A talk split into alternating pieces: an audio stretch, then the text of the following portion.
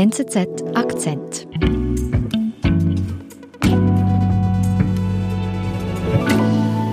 Man kann sich das vorstellen wie eine amerikanische Kleinstadt mitten in Deutschland. Die können da eigentlich mehr oder weniger drauf machen, was sie wollen.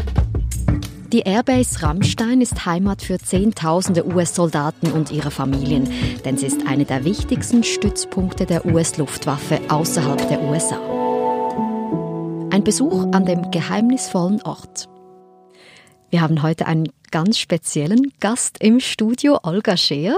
Hallo Nadine. Nämlich unsere Produzentin im Podcast-Team. Ja, ich freue mich, heute hier zu sein. Und du hast dich an einen ganz geheimnisvollen Ort rangewagt. Genau, dabei geht es um die Rammstein Airbase. Man weiß da nicht besonders viel drüber, weil die Airbase selbst abgetretenes Gebiet an die Amerikaner ist. Und das bedeutet, die können da eigentlich mehr oder weniger drauf machen, was sie wollen. Mhm. Das bedeutet, dieses Gebiet ist eingezäunt und ich als deutscher Staatsbürger kann da nicht einfach ähm, ein- und ausfahren. Mhm. Und dieser Stützpunkt ist deswegen so wichtig, weil er quasi sich in Europa befindet, also zwischen Amerika und Nahost und Afghanistan, wo es eben Einsätze der USA gibt. Mhm, also das geht nicht nur um Training, sondern wirklich. Genau, es ist ein sehr wichtiges Drehkreuz, ähm, sowohl für Truppen als auch für Militärtransporte. Außerdem ist die Airbase sehr wichtig, weil ähm, auch Drohneneinsätze von ihr gesteuert werden. Ähm, das geht von den USA selbst aus nicht, weil die Erd aufgrund der Erdkrümmung Steuersignale können eben nur von Europa ausgesendet werden und das passiert eben auch von dieser Airbase. Wie muss man sich das Leben auf so einer Airbase vorstellen? Drin ist eigentlich alles sehr amerikanisch. Also man kann sich das vorstellen wie eine amerikanische Kleinstadt mitten in Deutschland. Mhm. Es gibt eben eine amerikanische Mall, es gibt ähm, Häuser, man, also die Militärangehörigen können dort wohnen. Es gibt eigene Schulen, eine Highschool, ähm, alles das amerikanische. Und da bezahlt man in Dollar? Genau, äh, genau. Sie haben mhm. natürlich ihre Währung Dollar. Jetzt muss man sagen, du bist dort aufgewachsen. Genau, ich komme aus der Nähe, ähm, aus dem, einem, einem der Nachbardorfe um Rammstein. Wie war das, dort als Kind aufzuwachsen? Also ich glaube, als Kind macht man sich nicht so wirklich Gedanken darum. Diese Airbase ist aber da und das ist auch relativ zentral und in der Schule zum Beispiel, ich hatte keine amerikanischen Freunde, mhm. denn die Kinder, die gehen auf eine andere Schule, auf eine Highschool ähm, oder auf einen Kindergarten oder Grundschule auf dem Gelände der Base. Und also was immer für mich das größte Mysterium war, ich bin immer mit der mit meinen mit meinen Freunden aus der Straße zum Bus gelaufen, weil ich eben nach Kaiserslautern, das ist ungefähr 20 Kilometer entfernt, ähm, in die Schule fahren musste. Mhm. Und diese amerikanischen Kinder fahren eben mit, mit einem separaten Bus, mhm. der sie auf die Base bringt. Die wurden aber immer zum Bus gefahren. Also die sind, weil in Amerika ist es sehr untypisch, dass man zum Bus läuft und sich eigentlich frei in diesem Dorf bewegen kann. Also mhm. da gab es eigentlich keine Gefahr, ist auch kein weiter Weg. Und die wurden immer gefahren, das war immer so komisch, aha, dann sieht man schon so, ja, das sind alles amerikanische Kinder, die werden eben zu dieser Bushaltestelle gefahren, was ungefähr fünf Minuten zu laufen war. Man hatte irgendwie keinen Kontakt mit denen und eben sie gingen auf eine andere Schule. Das heißt auch ja, in der, nach der Schule trifft man sich mit seinen Freunden aus der Klasse mhm. eigentlich und nicht mit anderen Kindern. Magst du dich erinnern als Kind, was wurde da so erzählt über diese Amerikaner, die da auf dieser Base stationiert sind? Also zum Teil vermieten die ähm, Bürger in dem Dorf Häuser an die, an die Amerikaner. Mhm. Und dann gibt es eben so recht viele Vorurteile wie die Amerikaner, die kümmern sich nicht richtig um den Garten. Dann oft so, ah ja, das, das müssen ja Amis gewesen sein, äh, mhm. die da irgendwie nicht richtig gestrichen haben, sondern wieder irgendwie Farbe genommen haben, die eigentlich für was ganz anderes gedacht ist. Und auch zum Beispiel auf der Straße, das heißt immer, ja, pass auf, das ist ein Ami, der kennt kein rechts vor links oder sowas. Also da werden schon Vorurteile geschürt. Ja, schon, schon, ja. Mhm.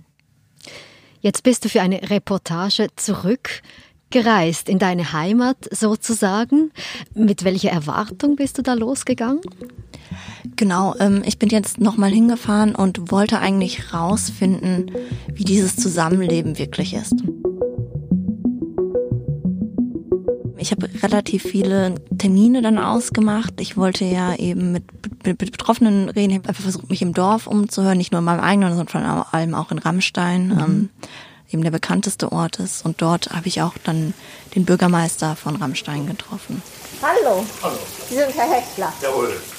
Von da kommen Sie.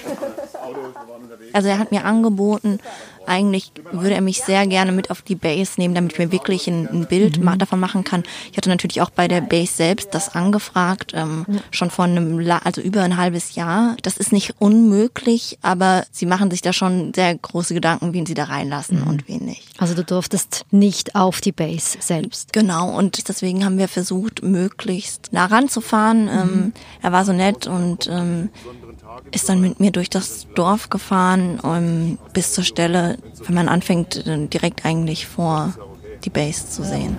Also wie gesagt, das ist normales Hauptgate. Jetzt kann ich leider Gottes nicht rein und dann fährt man normalerweise hier rein. Ja. Stellt das Auto ab. Und, und dann sind wir erstmal ähm, durch Rammstein durch. Und das ist schon ganz lustig, weil auch er sieht dann, hat mir dann eben gezeigt, so hier sind die Restaurants. Also es gibt viele ähm, äh, Restaurants, die natürlich äh, Fokus auf die Amerikaner legen, klar. Das war die erste Pizzeria in Raumstein. Die Gaststätte gibt es immer noch. Die haben eine große Kegelbahn und da war so ein bisschen Clubmusik auch dann drin. In den ersten Jahren der Waldgarten, das ist Kult, den gibt es seit 63 Jahren. Es gab ein Restaurant, das hieß irgendwie Big Emma und er meinte so, ja, die Amerikaner, die mögen eben Schnitzel und so, aber alles groß und die Pizza auch amerikanisch. Ähm über die Jahre hat sich einfach in der Region alles sehr veramerikanisiert. Mhm. Das bedeutet, wenn man auf den Straßen unterwegs ist, sieht man lauter große amerikanische Autos. Ähm, wenn man in ein Restaurant geht, ist die Speisekarte auf Englisch, man wird auf Englisch angesprochen. All das. Hier links ist direkt die Highschool, das ist genau das, was ich gesagt habe, direkt hinten dran. Ah, okay. Dann sind wir noch weitergefahren, dann kommt man an relativ vielen, das ist auch ganz interessant, relativ vielen ähm, Autohändlern vorbei. Mhm. sind allerdings alles amerikanische Autos. Okay. Also es sind schon so Mercedes und ähm, irgendwie SUVs und so. Aber man, ähm, also sie haben eine amerikanische Innenausstattung und die Amerikaner müssen in Deutschland auch keine Mehrwertsteuer bezahlen. Das bedeutet, Deutsche können da gar kein Auto kaufen. Ah, okay. Also das ist wirklich nur für die Amerikaner.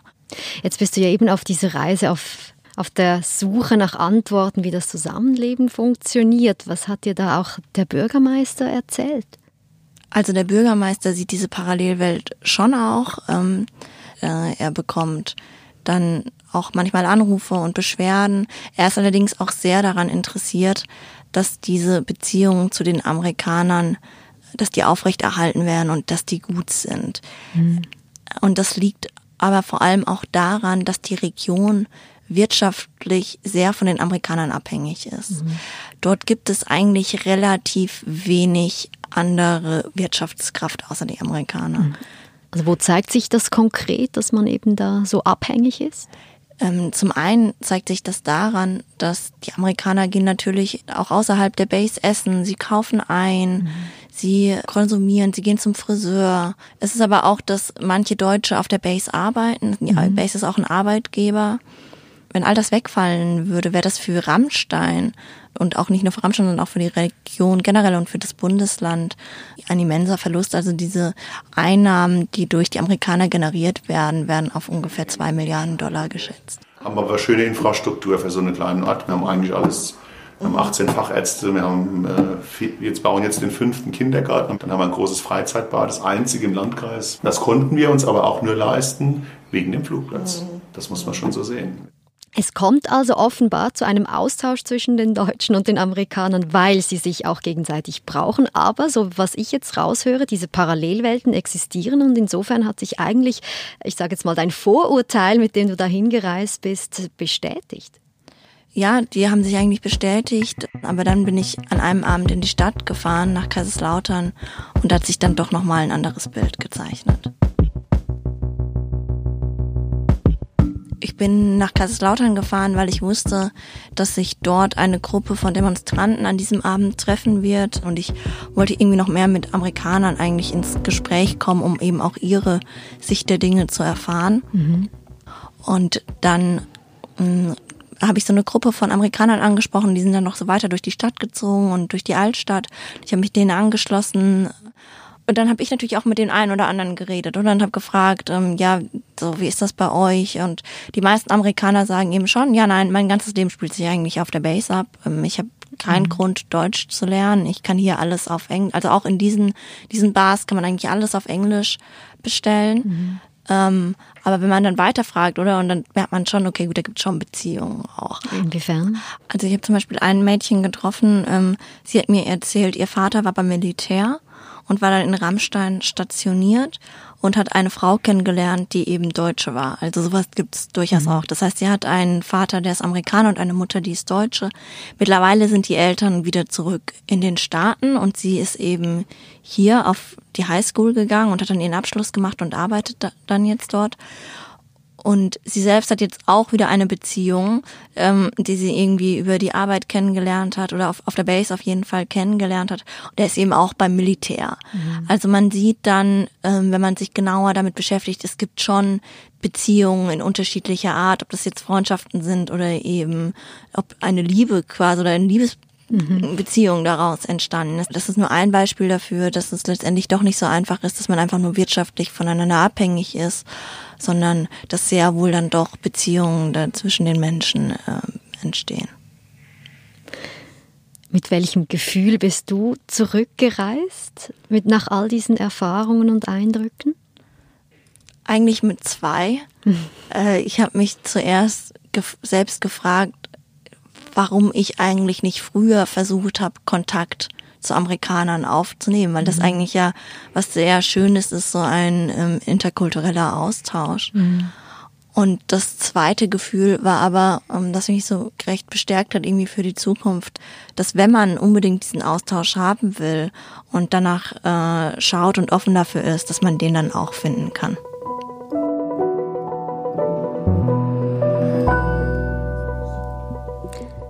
Holger, vielen Dank, dass du nach Rammstein, deine alte Heimat, gereist bist für uns und uns diese Geschichte nach Zürich gebracht hast. Danke dir. Das war unser Akzent. Ich bin Nadine Landert. Bis bald.